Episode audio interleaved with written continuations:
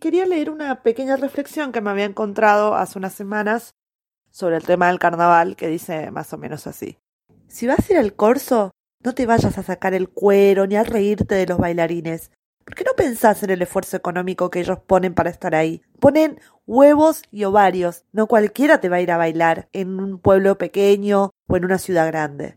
¿Qué? ¿Estamos solo para criticar? Como si esto fuera una red social. Y críticas destructivas encima. O sea, el carnaval es una fiesta. Se pasa y hay una frialdad. Muy buenos días, muy buenas tardes, muy buenas noches para todos. ¿Cómo están? Mi nombre es Chomilu y estas son las reflexiones de una charlatana.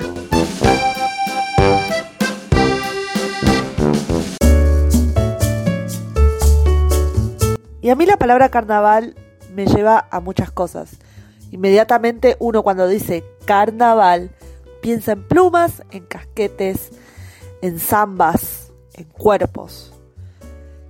Pero el carnaval no se celebra de la misma manera en todas partes del mundo. Y a medida que fui creciendo, esa diferencia se notó abruptamente.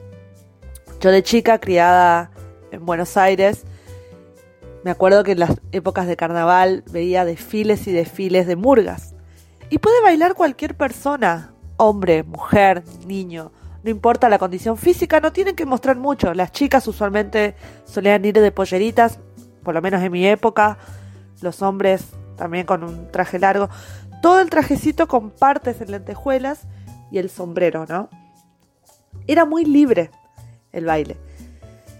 Bueno, cuando me mudé a Corrientes, más específicamente al interior, pero esto sucede en todo Corrientes, conocí lo que es el carnaval más tirando a Brasil.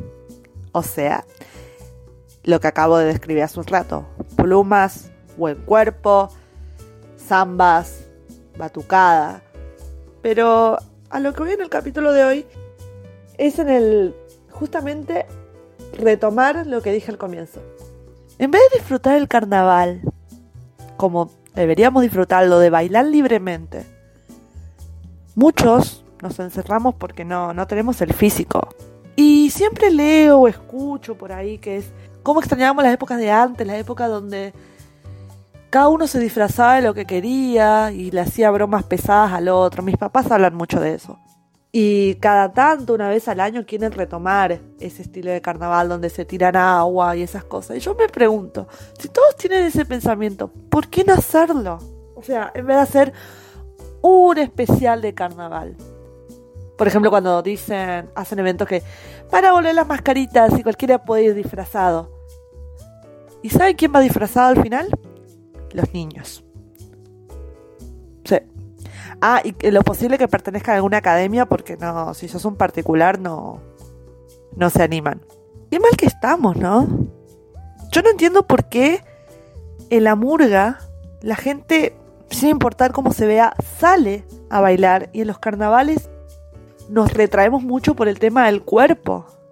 Bueno, sí, hay chicas que salen con nula la ropa. Por ejemplo, había visto el otro día que a una reina de Corrientes Capital, no, no sé si se le dice reina, creo que se le dice bastonera, perdón porque los términos me confunden a veces, pero que la bastonera mostraba la mitad de su pecho. Y la crítica como, ay, qué desconsiderada, no piensa en la familia, no piensa en en el público, oh, tápenla. ¿Por qué? Si quiere mostrar su cuerpo, que lo muestre. O sea, así como las que nos privamos de no bailar por el miedo, la crítica al cuerpo, ¿por qué no salimos a bailar?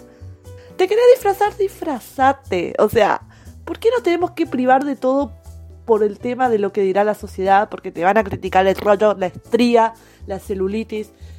¿Por qué?